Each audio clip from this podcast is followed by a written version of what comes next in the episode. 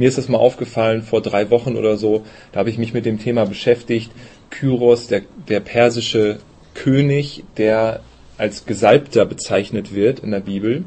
Und da ist mir nochmal so bewusst geworden in den Ohren der damaligen Hörer oder, oder Leute, die damit konfrontiert worden sind, was das für ein seltsamer Perspektivwechsel gewesen sein muss, den Gott da vornimmt, dass er ja sonst die, die, äh, diesen Begriff Gesalbter ja für äh, Israels Könige verwendet hat oder Priester oder Propheten oder so und vor allem dann für David und für den kommenden Messias jetzt ähm, so diese ganze Linie zu sehen. Und dann auf einmal Jesaja 45 dann ich, ich lese mal hier Vers 4, äh, Kapitel 44 da sagt er der Prophet also der, der von Kyros sagt er ist mein Hirte und meinen ganzen Plan wird er ausführen und dann Kapitel 45, Vers 1 von Jesaja, also äh, Jesaja. So spricht der Herr zu Kyros, seinem Gesalbten, dessen Rechte er ergriffen hat. Und dann geht's weiter, was Kyros so machen soll, dass er das Volk Israel äh, befreien soll und so weiter und so fort. Und dann wird zweimal noch betont in den nächsten Versen, Vers 4, dies alles, ich rief dich beim Namen und so weiter, du bist mein Gesalbter, du bist der Hirte, obwohl du mich nicht kanntest. Und Vers 5 auch nochmal, ich bin der Herr und sonst keiner außer mir gibt es keinen Gott. Ich gürte dich, obwohl du mich nicht kennst. Und da habe ich mir nur so vorgestellt, wie muss das für die Leute gewesen sein, wenn wir uns mit dem Thema beschäftigen, anders sein oder wir und die anderen oder Andersartigkeit. Wenn irgendwer anders war, dann war das ja Kyros. Also der war ja ein heidnischer äh, König, ein, ein, äh, ja, ein, ein Herrscher. Und der wird ja extra betont, der kannte ja Jahwe, den, den Gott Israels, gar nicht. Und der wird aber eben unmittelbar direkt in dem Zusammenhang als Gesalbter, als Messias bezeichnet und als Hirte äh, des Herrn. Und ich kann eigentlich nur versuchen, diesen Kontrast oder diese, diese Seltsamkeit dieser Titel, die ihm gegeben werden, einfach mal hier hineinzuschmeißen.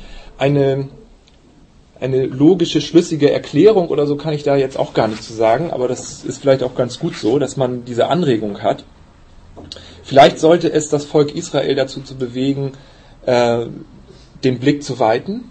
Vielleicht sollte es bedeuten, es gibt natürlich Abgrenzungen, die nötig sind. Wir müssen irgendwo Grenzen ziehen. Das gibt ja eine Tendenz im Alten Testament, wo das Volk Israel aufgefordert wird, bestimmte Grenzen zu ziehen, in, äh, im Pentateuch und Pipapo, dass man also da auch Nein sagen muss zu bestimmten äh, Praktiken oder Religionen oder äh, gut, die Völker in, in Kanaan, im Josua-Buch und so weiter.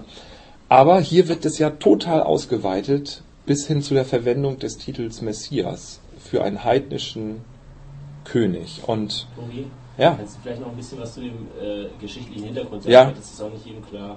Ja, ich, ich, genau, also ich stürze ja hier so rein und versuche so ein paar Fetzen, aber das ist, danke, dass du sagst, das ist vielleicht ganz gut. Also Kyros war, äh, also Kyros der Große von Persien, lebte von 601 bis 530 vor Christus. Das, äh, worum es hier geht, ist, dass das Volk Israel im Exil war in Babylon und dass Kyros der Große die Herrschaft übernommen hat von den Babyloniern. Also die Perser haben das Weltreich der Babylonier abgelöst und jetzt war das persische Reich war das dominierende, dominierende Weltreich. Und zu den, zu den äh, Geschichten, also jetzt hier zu Jesaja selber, die einen, die meisten sagen, gehen davon aus, dass das später geschrieben worden ist, dass es also keine wirkliche Vorankündigung war, äh, obwohl man das auch äh, nicht immer gleich so schnell äh, unbedingt als festgelegt sehen muss, meiner Meinung nach. Aber auf jeden Fall wird dort eben halt dieser Titel verwandt. Mir geht es jetzt nicht um Prophetie und um Vorankündigung und um Ankündigung des Namens. Da möchte ich jetzt gar nicht erst drüber diskutieren. Das ist äh, eigentlich sowieso normalerweise eher gängig, dass man sagt, das ist späterhin, äh, spät, also von Deutero Jesaja verfasst worden, von einem späteren Verfasser. Aber eben diese Verwendung des Titels, darum geht's mir.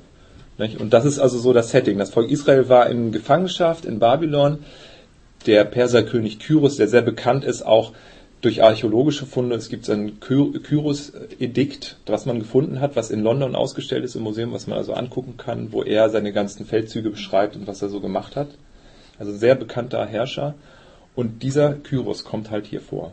Und der ist wirklich einer, der nun überhaupt nicht in Erwägung zu ziehen ist, als einer, der als Gottes, also Jahwes, der Gott Israels, Jahwes Gesalbter in Frage käme. Und ich äh, sehe diesen Kontrast hier in den Worten von Jesaja auch nicht unbedingt aufgelöst. Darum will ich jetzt auch gar nicht großartig das erklären. Ich will nur mal bewusst machen, hier ist irgendwas ganz, ganz anderes, was hier passiert. Die Perspektive wird gewechselt von David, von Messias, von Gesalbter auf einmal zu einem heidnischen der König, der gar nichts davon weiß. Und ja, vielleicht nur als Idee, vielleicht sollte das Volk sich fragen, was können wir von völlig anders Denkenden, was vielleicht diese ganz allgemein, was, was könnte Gott durch Andersdenken uns an Wahrheit oder an äh, Dingen mitteilen, die wir wissen müssen, lernen müssen. Und vielleicht ist, war es wichtig, da eine Weitung zu erfahren, obwohl es auch eine Brisanz und eine Gefahr war, weil das Volk ja eigentlich ihre Identität oder seine Identität so ein bisschen verloren hat, weil es ja gefangen war und weg war. Und trotzdem ist diese starke Weitung dort vorhanden, als ob man Gottes Wirken in einem sieht und erkennt, von dem man es überhaupt nicht denken würde und erwarten würde. Und er selber würde es auch gar nicht erwarten. Ich mache einfach mal einen Punkt. Wie gesagt, das einfach nur mal hineingeschmissen und ich weiß nicht, ob wir da vielleicht noch ein bisschen ins Gespräch kommen oder diskutieren oder ob das vielleicht sogar, vielleicht um es als Anregung zum Weiterdenken, ist das vielleicht schon so ein buddhistischer Ansatz, also dass es gar nichts Andersartiges gibt. Also so, um das jetzt mal auf die Spitze zu treiben, also Kyros ist gar nicht, es ist gar nicht ein anderer, ist, Andersartigkeit ist eine Illusion oder so. Wir sind alle in Wirklichkeit eins im Unmanifesten. Das sind alles nur so kleine sekundäre unterschiedliche Formen, aber ist es, geht das so weit oder ein bisschen, bisschen äh, anpieksen mal die Diskussion. Jesaja 44, Vers 28 und dann Kapitel 45, Vers 1 bis 8.